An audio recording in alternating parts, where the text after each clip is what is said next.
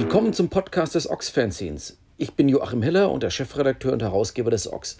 Zwei bis dreimal im Monat versorgen wir euch auf diesem Wege mit Schnickschnack rund um unser Fanzine und die Punk- und Hardcore-Szene. Das Ox erscheint alle zwei Monate, jeweils Anfang Februar, April, Juni, August, Oktober und Dezember. Und es ist im Bahnhofsbuchhandel erhältlich, sowie natürlich auf unserer Website unter ox-fanzine.de. Und natürlich findet ihr uns auch auf Facebook, Twitter und Instagram. Und jetzt viel Spaß mit der neuesten Folge. Willkommen zu einer weiteren Folge des Ox Podcasts. Heute habe ich mir jemanden speziellen ausgesucht, der nämlich äh, quasi schon seit zwei Monaten fast hier im Haus ist. Es ist ähm, unsere aktuelle Praktikantin Christina. Hallo Christina. Hallo, ich freue mich hier zu sein.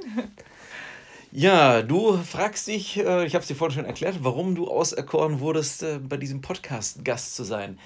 Der Hintergrund ist, wir machen ja mit schöner Regelmäßigkeit, haben wir Posts, wenn wir mal wieder äh, Praktikant oder Praktikantin suchen. Auf der Website entsprechende Posts mit einem schönen Foto hier aus dem Büro, das da tatsächlich real ist, wie du bestätigen kannst. Und ähm, da sind immer relativ viele Klicks. Beim letzten Mal hatten wir da, glaube ich, irgendwie bei Facebook irgendwie 7000 äh, Likes drauf, nicht Likes, aber äh, Views von diesem Post. Was mich sehr verwirrt, haben wir oftmals für normale Posts irgendwie in Bands nicht. Mhm. Und dann dachte ich mir, möglicherweise interessiert die Menschen ja einfach mal, was das eigentlich für Menschen sind, die hier bei uns im Praktika machen, die sich in die Höhle des Löwen wagen. Nicht die im Vox, sondern die bei uns. Und ähm, zum anderen natürlich, ähm, was man eigentlich hier so hinter den Kulissen macht und wie man das so miterlebt, wenn man das jetzt ja als jemand, der von außen kommt, dann mal neu sieht, weil das, was ich, ich mache das hier seit Jahren, ich sitze hier, ich weiß eigentlich alles. Für mich ist das nicht überraschend. Also finde ich es immer interessant, wie jemand das von außen beobachtet. Fangen wir einfach mal mit der Frage an, nach meinem langen Monolog jetzt. Wie, was war dein erster Gedanke, als du an deinem ersten Tag hier reingekommen bist, Anfang April?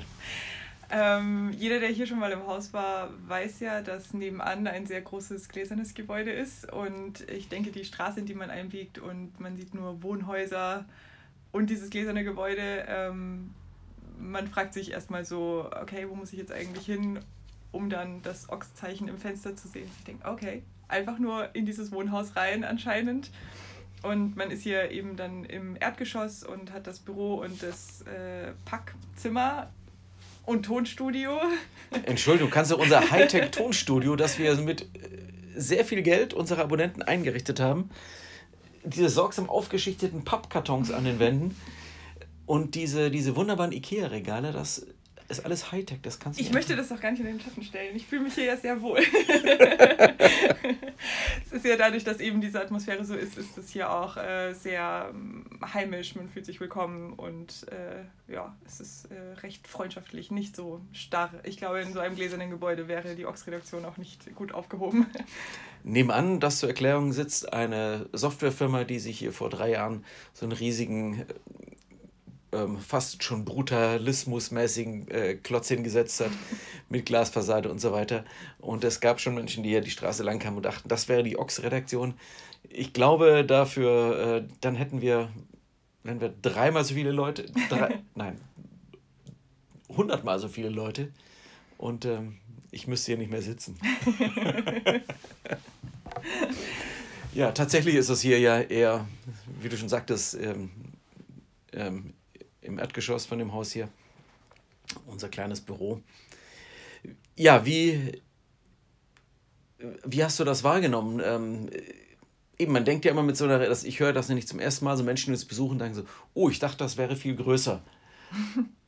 Ja, das ähm, habe ich mir tatsächlich ein bisschen größer vorgestellt, auf jeden Fall. Äh, ich habe ja auch, im, ich war ja nicht persönlich hier zum Vorstellungsgespräch, da ich aus dem schönen Bayern komme eigentlich.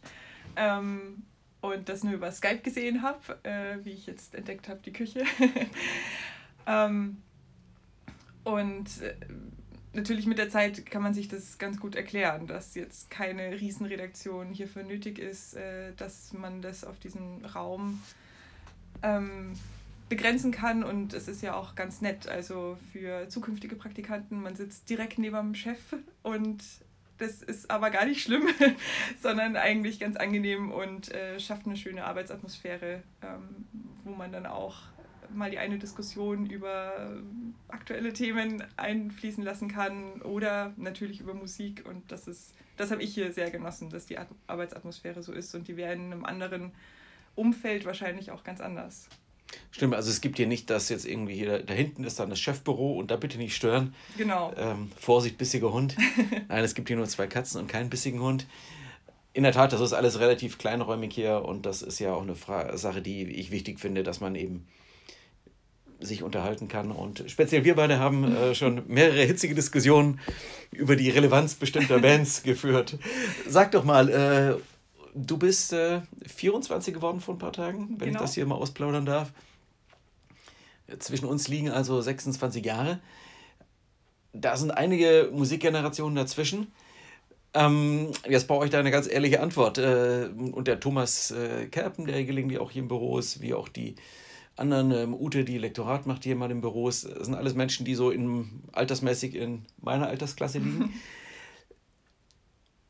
ähm, ja, wie nimmst du uns äh, ältere äh, Punk-Herrschaften hier so wahr in ihrer musikalischen Ausprägung und äh, wie geht das jemandem, der da eben dann doch irgendwie zweieinhalb Jahrzehnte jünger ist? Also ich denke, wir haben schon äh, unterschiedliche Backgrounds und vielleicht auch unterschiedliche Art, äh, mit Musik umzugehen. Äh, mal so als Hinweis, einer, eins unserer Lieblingsthemen ist Instagram und die Stories und wie Bands das nutzen oder wie man das für Marketing nutzen kann, etc. etc. Das sehe ich mit meinen 24 ähm, schon sehr anders und nutze Instagram tatsächlich auch sehr viel, gerade dafür, ähm, um mit Bands weiß ich nicht, irgendwie in Kontakt zu treten. Ich mag das, dass man das persönlich äh, mehr sieht von denen und eben auch jedes Bandmitglied einzeln am besten noch stalken kann. Ähm, da unterscheiden wir uns schon. Ich finde aber so vom Musikgeschmack her, oder nicht Geschmack, aber davon, wie man Musik einschätzt, ähm, da würde ich jetzt nicht sagen, dass wir viel auseinander sind. Natürlich fehlen mir manche Geschichtsstunden, sage ich jetzt mal. Ich habe natürlich nicht die Anfänge der Punk-Szene mitbekommen oder der Hardcore-Szene oder sonst irgendwas. Ich bin halt ja, Ende der Nullerjahre eingestiegen und ähm, das kann ich ja auch schlecht ändern. Äh, das, aber deswegen genieße ich es auch, mit Leuten zusammenzuarbeiten, die das kennen und dass ich da mehr Input bekomme und äh, mehr darüber lerne. Deswegen lese ich ja auch Magazine wie das Ox und wenn wir jetzt neue Bands zugeschickt bekommen, was ja jeden Tag zuhauf passiert, würde ich jetzt nicht sagen, dass ihr so drauf seid, ja, nur alt ist gut oder sowas in der Art, was man ja dann doch oft hat. Oder früher war alles besser oder die kopieren nur die und die, sondern Musik ist Musik ist Musik und genauso wird das hier wahrgenommen und dann kann die Band 30 Jahre alt sein oder zwei. Wenn es ein gutes Album ist, ist es ein gutes Album. Und wenn es Schrott ist, ist es Schrott. Oder? Genau. Damit haben wir auch viel zu tun. Ja. Diese, oh Gott, nein, was ist das denn? Die meinen das ernst? Ah. Also sind wir nicht zu paternalistisch, wie man so schön sagt, so, so, na, wir wissen, was gut ist und äh, äh, geh doch weg. Gut, über das, wir haben noch nicht über das Thema Deutschrap und, und, uh, uns unterhalten, aber das ist ja auch mein, mein spezielles Thema oder Nicht-Thema. Ähm, erzähl doch mal, wie du äh, zur Musik gefunden hast. Du sagtest ähm, äh, Ende der Nullerjahre, also warst du da ähm, zarte 14 oder 13. Das ist ein ziemlich früher Einstieg, äh, oder auch nicht? Ja, normal vielleicht. Naja, also ich, ich habe schon immer Musik gehört, als Kind natürlich andere Sachen. Ähm, ich erzähle das aber ganz gern, dass Avril Lavigne meine erste Heldin war und äh, mein absolutes Idol sie jetzt auch nicht so normalen Pop gemacht hat, sage ich mal. Und ich weiß noch, wie ich jedes Interview von ihr verschlungen habe und sie Bands genannt hat, die sie beeinflusst hat. Und dann habe ich mir die angehört. Dann bin ich irgendwann tatsächlich auch damals Green Day haben American Idiot rausgebracht. Das habe ich mir damals auch gekauft. Bin aber auf solchen Punk dann nie so richtig abgefahren. Ähm, es ging dann einfach so ein bisschen weiter, immer so Richtung Rock, Punk, bisschen Metal und das ist dann immer mehr und mehr geworden.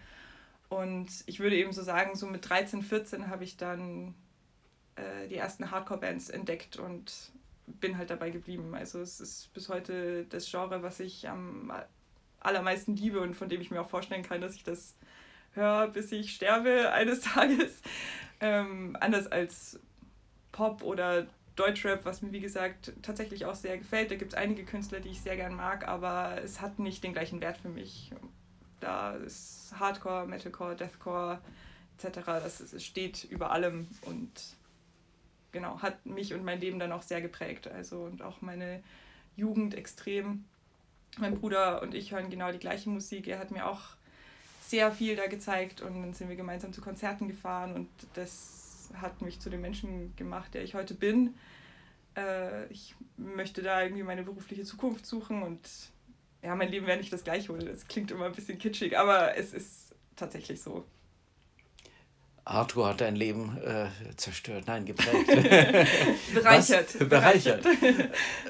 Was daran findest du so inspirierend oder bereichernd?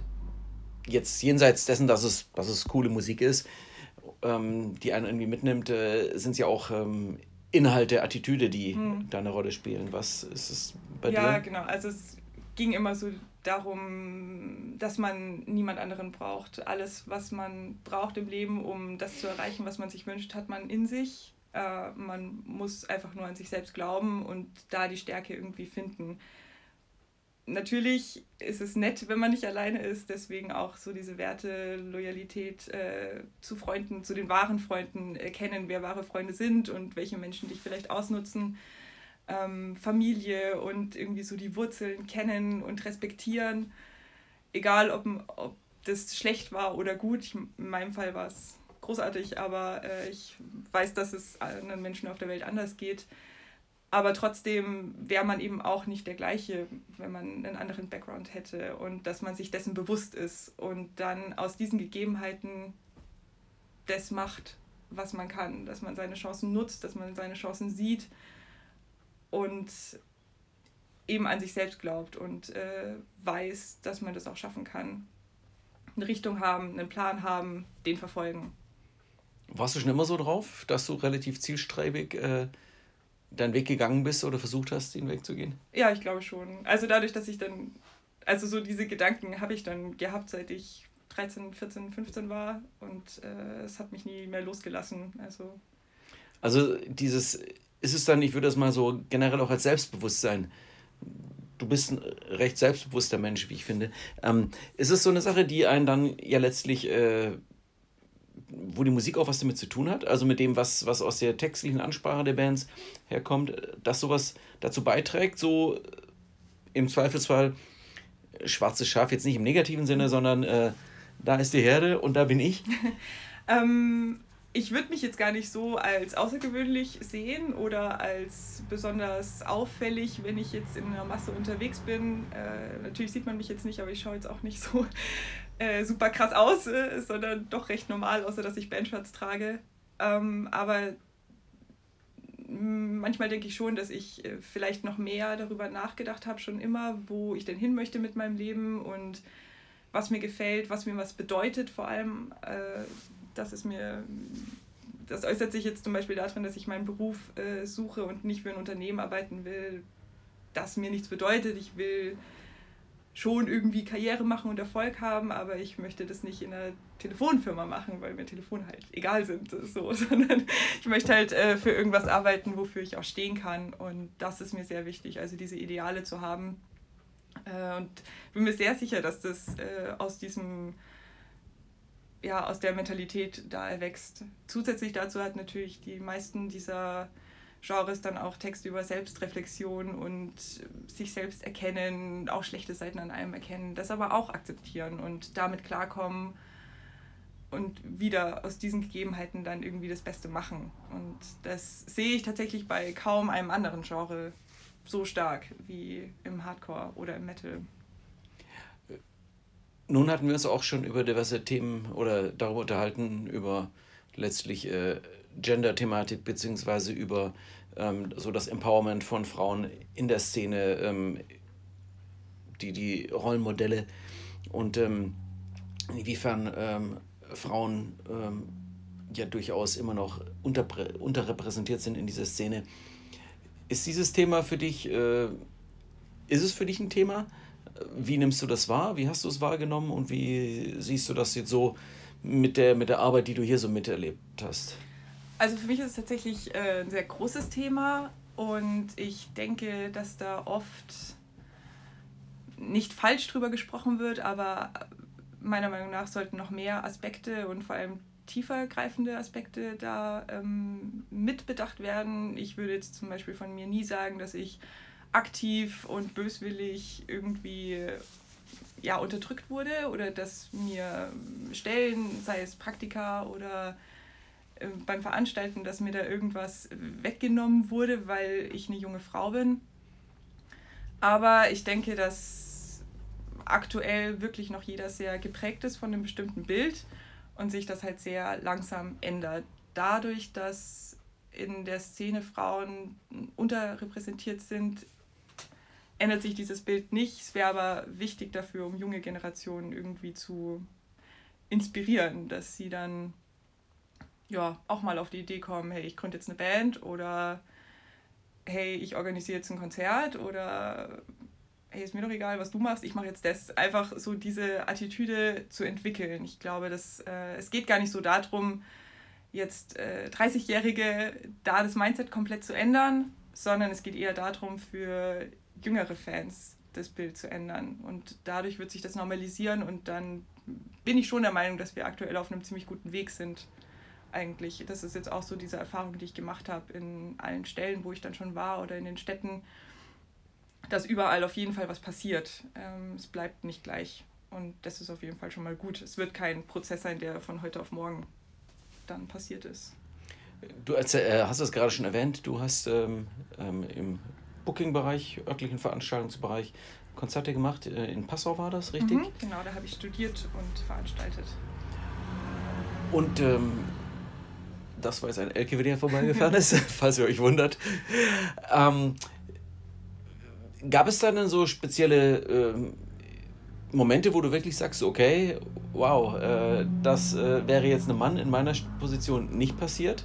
So, ich meine, im, im, im, Rock, im Rockmusikerbereich wird ja immer wieder unterstellt, dass es da so eher relativ typische ähm, Sexismen oder, oder Rollenklischees eben gibt. Ja, also da waren schon ein paar Sachen. Ähm, das möchte ich jetzt gar nicht so den. Ich glaube, da wird sich jetzt keiner angesprochen fühlen, weil das dann auch nur so kleine Dinge waren. Äh, ich möchte es denen auch gar nicht ankreiden. Äh, ich hatte zum Glück nie mit richtigen Arschlöchern zu tun. Aber natürlich gab es so Momente, so es ist 16 Uhr, die Band äh, kommt zu uns in die Location, ich stehe da und der Techniker und wir begrüßen sie und keiner geht davon aus, dass ich die Verantwortliche am Abend bin. Das sind dann schon immer so Momente, wo man sich denkt, hey, ich weiß, ich bin jung und ich weiß, ich bin eine Frau, aber warum gehst du einfach davon aus, dass das nicht ich bin, obwohl du genau weiß, dass du mit mir E-Mail-Kontakt hattest. Also die werden ja meinen, meinen Namen gelesen haben und trotzdem kommen sie in den Raum rein und kommen gar nicht auf die Idee, dass ich jetzt irgendwie hier das Sagen hätte, um es mal so zu formulieren. Und natürlich gibt es dann auch äh, Situationen, wo Security-Menschen, die man selber eingestellt hat für den Abend, dich dann zum Schluss noch blöd anmachen. Das sind dann tatsächlich Momente, wo ich denke, ach, das muss wirklich nicht sein. Und da habe ich dann aber schon auch klare Worte und spätestens dann wissen sie es, wäre nur nett, wenn sowas von Anfang an nicht passieren würde. ähm, wir hatten beim Oxia durchaus auch schon ähm, das immer wieder mal thematisiert. Das wird auch in Interviews immer wieder thematisiert, auch aktuell. Wir haben jetzt in dem Heft, das nächste Woche erscheint, wir sind jetzt am zum jetzigen Zeitpunkt ist das Heft noch im Druck, ähm, haben wir ähm, ML and the Sniffers auf dem Cover. Mhm. Tatsächlich auch, du warst bei einem Interview mit dabei ja. in Köln. Eine junge Band aus Australien mit einer Sängerin, Amy, die sich im Interview auch zu dem Thema äh, sehr stark geäußert hat. Und wir hatten eben auch im Interview darüber gesprochen, inwiefern es äh, relevant ist, äh, verstärkt Frauen auch als Hefttitelbilder auf, auf dem Magazin als, als, als Titelthema äh, ähm, mit reinzunehmen. Ob man das jetzt äh, eben gezielt forcieren sollte oder ob das eben, wie soll ich sagen, dem relativ geringen Anteil von Bands mit Frauenbeteiligung geschuldet eben dann auch, entsprechend weniger repräsentiert ist auf dem Cover. Das war eine lange Aussage. Also mehr Bands mit Frauen aufs Cover, um die einfach zu stärken, empowern? Also ich finde, ein Tipp an alle, dieses Heft müsst ihr auf jeden Fall kaufen und dieses Interview lesen, weil ich war sehr, sehr begeistert von der Band. Äh, sie machen jetzt nicht unbedingt meine Musik, aber ich fand äh, die Mitglieder wahnsinnig sympathisch und ich fand vor allem, was Amy über dieses Thema gesagt hat, extrem richtig. Es ging darum, dass sie erzählt hat, sie hat auch früher, ist sie auf Konzerte gegangen und hat die Frauen höchstens am Merch-Tisch gesehen. Und sie dachte sich, hey cool, wenn ich groß bin, kann ich mal Merch-Verkäuferin werden. Und das, das konnte ich so gut nachfühlen in dem Moment, weil ich dachte, ja stimmt, ich dachte früher auch immer, ja okay, hey, ich kann hier, ich kann an der Kasse sitzen bei Konzerten. So, ich kam einfach nicht auf die Idee, dass ich was anderes bei Konzerten machen könnte, was Größeres, was Wichtigeres. Nichts gegen Kassenkräfte auf der Welt, ja, ich saß oft an der Kasse. Ähm, aber das, das ist eigentlich genau das, was ich meine. Und sie hat auch gesagt, dass die Bands, die dann spielen, zur Zeit, dass sie vielleicht äh, gebucht werden, weil Frauen mit dabei sind und sich Booker oder Veranstalter oder Locations oder Festivals damit schmücken wollen, tatsächlich, dass sie sagen, ja, sie sind so feministisch und haben jetzt hier diese Bands. Dabei sind die vielleicht gar nicht so gut, was dann natürlich ärgerlich ist, aber sie hat es auch so als Prozess gesehen, ähm, dass, dass eben dann die Jüngeren inspirieren wird. Sie werden dann Frauen auf der Bühne sehen und davon ausgehen, dass sie das einfach auch machen können. Also das klingt immer so, als wäre es so eine bewusste Entscheidung. Ich glaube nicht, dass es eine bewusste Entscheidung ist. Ich glaube, das sind Prozesse, die sehr tief im Inneren ablaufen, die man durch sowas beeinflussen kann tatsächlich. Und das ist auch dieser Wandel, den ich jetzt gerade meine. Ich glaube, in fünf Jahren sieht das alles schon sehr anders aus. Das heißt aber nicht, dass ich das verteufeln würde, dass man das jetzt extra pusht, weil ich der Meinung bin, wir sind gerade im Umbruch. Und ich als junge Frau finde sowas großartig. Also letztlich das Beispiel zu sehen, so, okay, natürlich, ähm, da sind nicht nur Typen, die in so einer Band spielen, typischerweise, sondern so, ach nee, das äh, ist ja völlig egal. Genau. Also ich, und ich glaube, das ist, das muss nicht unbedingt ein bewusster Gedanke sein, den man hat, sondern wenn man einfach mit 14 auf Konzerte geht, man hat vier Bands und dann stehen insgesamt am Abend, sagen wir mal, drei Frauen auf der Bühne, aufgeteilt auf diese Bands. So, fertig dann. Also nicht nur als Sängerin, sondern auch als Schlagzeugerin, auch als Gitarristinnen, als Bassistinnen. Ich glaube, das wird das alles so sehr normalisieren, dass sich dann eben die Jüngeren auch denken, ja klar, jetzt lernen Spaß. Und dann werden sie Bassistin in einer Hardcore-Band. Geil. Das ist, ähm, ich denke, eine, eine man, man verzeiht mir den etwas schrägen Vergleich, aber ich weiß noch, wie ich, ähm, jetzt kommt hier gerade das Hermes-Auto die Straße entlang fahren. Wahrscheinlich wird das jetzt gleich klingeln und dann wird äh, einer von uns beiden aufstehen und man wird das Gerumpel hier hören. Also ganz normaler Büroalltag hier. Ähm, als ich in Norwegen war, habe ich gemerkt im Urlaub, wie verblüfft ich war in diesen Städten, wie, wie ich wahrgenommen habe, dass dort letztlich wie viele weiße, blonde Menschen äh, dort rumliefen. Das, was man jetzt in einer typischen westdeutschen Großstadt, ich sage westdeutsche Großstadt, nicht ostdeutsche Provinzstadt äh, in Sachsen möglicherweise, Entschuldigung, liebe Sachsen und Sachsen, was man als normal ansieht, weil man es einfach im Alltag so um sich sieht. Wo man denkt, ja, so wie man hier im Rheinland sagt, jeder Jack ist anders und Herkunft, tausend verschiedene Leute von überall her. Und dann fährst du nach Norwegen und denkst dir so, oh wow, alle ganz schön blond und ganz schön äh, hellhäutig hier. Und zwar alle. Und äh, so andere Menschen eher sehr wenig. Und ähm, das nimmst du aber halt nicht wahr in deinem Umfeld, sondern erst dann, wenn es anders ist. Und ich glaube, das geht vielleicht so ein bisschen in deine Richtung, dass das einfach so, ja klar, so letztlich irgendwann paritätisch vertreten, Männer, Frauen in Bands und äh, erst dann ist es nicht mehr besonders, wenn es einem nicht mehr auffällt. Genau. War jetzt auch am Freitag äh, war ich auf einem Konzert äh, Fit for an Autopsy, ihre Tour und im Vorprogramm waren Wien in Prison, machen auch Deathcore, Death Metal und sie haben eine Frontfrau, sie ist Erzähl weiter, ich geh mal eben zur Tür. Gut. sie ist zierlich, bisschen kleiner, äh, unfassbar hübsch und hat ein, eine so tiefe und so kraftvolle Stimme ballert es raus. Äh, es war eine ganz großartige Show. Ich war wahnsinnig begeistert und fand die ganze Band an sich gut. Danach habe ich mit Leuten darüber geredet und sie meinten, naja, es ist jetzt auch wieder der Frauenbonus. Und wenn das jetzt ein Mann gewesen wäre, dann wäre das auch für dich eine 0815 Deathcore-Band einfach gewesen. Ähm, da bin ich sehr zwiespältig, weil ich dann natürlich mir auch denke, okay, jetzt gerade dadurch, dass ich das cool finde, setze ich dann wieder Geschlecht über Musik oder weiß ich nicht. Auf der anderen Seite, hey, es war einfach eine Show, die ich total genossen habe, wo ich da stand und mir extrem beeindruckt davon war. Muss man das jetzt verteufeln, nur weil man gerade, nur weil das gerade so ein Diskussionsthema ist, oder kann ich das jetzt auch einfach geil finden, dass sie da oben stand und das so gerockt hat? Also ja, ist eine Gratwanderung, ist schwierig aber ich, wie gesagt, ich denke, wir sind da eigentlich schon auf einem guten Weg und man sollte sich einfach nicht gegen so einen Wandel stellen. Das finde ich halt dann auch immer komisch. Also, wenn man dann so dagegen argumentiert, ist das gleiche mit Gründe gegen Vegan-Sein finden, ist auch irgendwie so. Also, es ist doch eigentlich was Gutes. So, warum möchtest du das jetzt unbedingt klein halten? Lass es halt einfach passieren. Okay.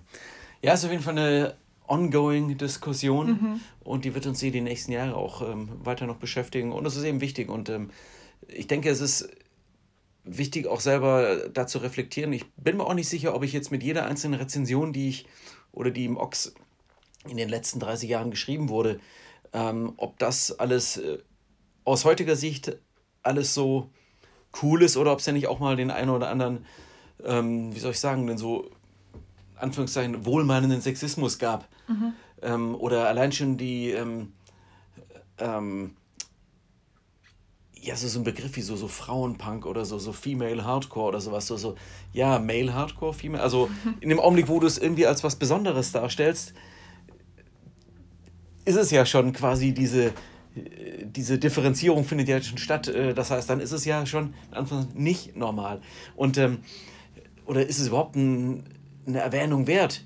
Aber ähm, es ist nun mal so, dass es oftmals ja einfach ähm, Menschen gibt, die jetzt zwar so als musikalische Klangfarbe einfach es, äh, es einfach cooler finden, so wie sie bestimmte Arten von, von ob es nun mal Pop-Punk alter Schule ist oder eine bestimmte Art von Hardcore, eher so Seven Seconds Style, dass sie halt sagen, sie, ja, und ich mag halt einfach Musik, bei der eine Frau singt. Und zwar in einer bestimmten Klangfarbe, nicht, nicht, äh, nicht zu clean, sondern so und so dann ist es aber auch relevant, sowas in der Rezension zu erwähnen.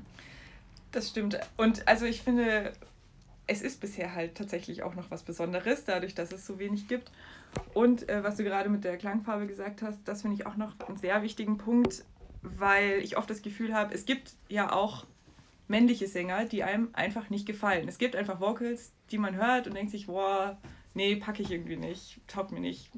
Und das Gefühl, was ich bei Frauen am Mikro oft habe, ist, dass die Leute sagen, boah, das, das taugt mir nicht, deswegen mag ich keine Sängerinnen.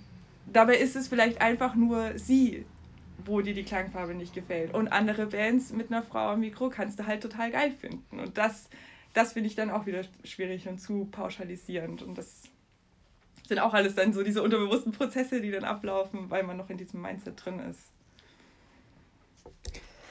Sprechen wir doch mal über den Alltag hier im Büro.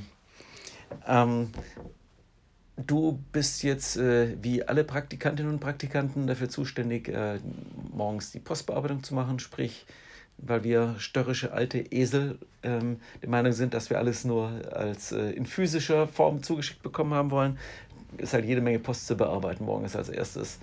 Ähm, dann arbeitest du in den Terminen, du machst äh, die, die Bearbeitung der Texte, um die schon mal vorzubereiten. Ja, was sind so deine Favorites und Non-Favorites und Beobachtungen, was deine Tätigkeiten so betrifft? Ähm, also so zum, zum Ablauf, ich fand, es ist hier so von Woche zu Woche gewachsen. Man ist ja hier zwei Monate, ist dann eine komplette Heftproduktion quasi, wo der Praktikant oder die Praktikantin mit dabei ist. Das heißt, am Anfang war wirklich viel Datenbank, sich damit vertraut machen, einarbeiten natürlich. Ähm, wenn man jetzt noch nicht viel davor gemacht hat in dem Bereich, kennt man ja jetzt auch nicht unbedingt Pressetexte etc. oder kennt gleich absolut jedes Label, das einem da was schickt. Und das fand ich ziemlich spannend, da den Überblick zu bekommen. Label, dann der Vertrieb und auch äh, wie die dann mit den PR-Agenturen zusammenarbeiten so weiter. Aber eben fand es auch immer sehr sympathisch, wenn ich dann Pakete von Bands ausgepackt habe, wo man sieht, dass die sich jetzt Mühe gegeben haben und extra noch äh, einen netten Brief mit reingelegt haben und sowas. Das ist dann einfach äh, schön, sowas zu sehen. Wenn man halt generell was damit anfangen kann, natürlich. Äh, genau, und dann so mit der Zeit kamen dann immer mehr Texte rein. Äh, das war dann natürlich super spannend. Ich meine, wenn ich normal das Ox lese, dann finde ich auch die Texte schon spannend. Äh, da geht es dann auch um Übersetzen, kleine Fehler schon mal anpassen und viele Formatierungen natürlich. Das kann man jetzt nicht so als kreative Arbeit bezeichnen, aber das gehört genauso mit dazu wie an der Uni die Hausarbeiten formatieren. Es ist halt einfach so. Aber natürlich sind das dann auch alles äh, spannende Sachen. Und also ich glaube, am besten hat es mir gefallen, dass ich alles vor allen anderen wusste. das ist einfach was, was ich ziemlich gern mag. Äh, dass ich die Alben dann schon hören konnte, die noch keiner kannte und dann auch die Texte schon gelesen habe, bevor sie irgendjemand schon äh, lesen kann und so. Das äh, hat sich dann für mich schon sehr gelohnt.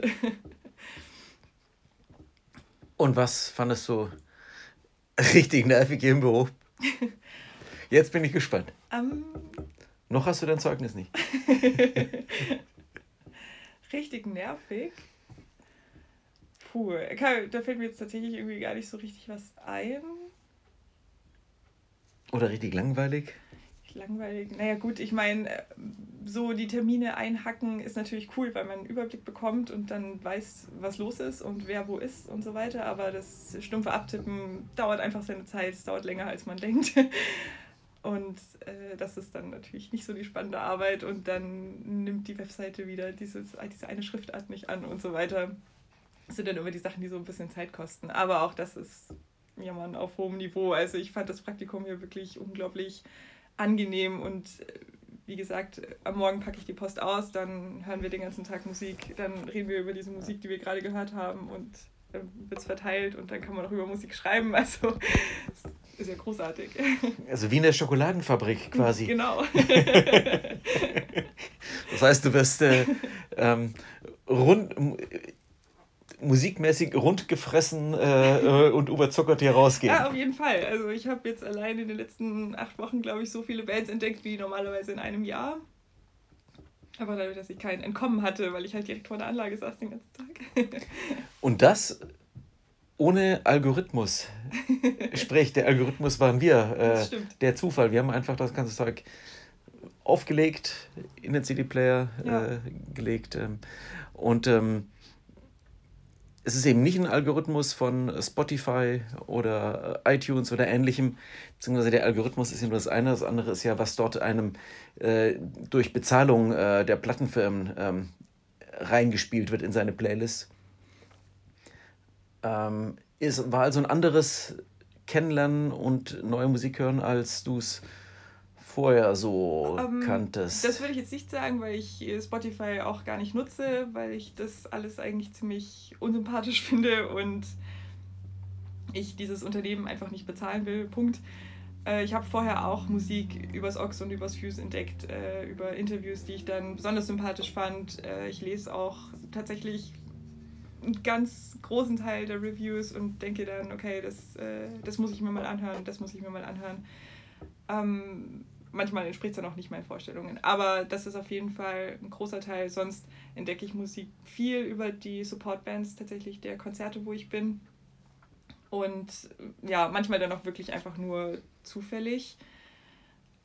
Aber so dieses äh, Spotify- und Algorithmus-Zeug, das, ja, wenn man sich unbedingt so einfach machen will, kann man das ruhig machen, aber ich mache das halt nicht. Und ja, hier habe ich das dann einfach, es war einfach ein ganz anderes Ausmaß. Also es war so viel so viel Musik, die wir jeden Tag gehört haben. Dann bin ich heimgegangen und habe mir meine Favoriten von dem Tag nochmal angehört und dann sind wir zu Konzerten oder zu Interviews gefahren und habe ich das extra gehört. Das, das ist dann schon wirklich extrem toll, wenn man sich einfach die ganze Zeit nur noch damit beschäftigt. Ähm, Album oder Single? Sprich einzelne Lieder oder Album. Album, Album. Ja, Album, Album, Album. Das kann ich auch nicht verstehen, wenn Leute sagen, dass das tot ist, gerade in, in diesen Genres, in denen wir uns bewegen.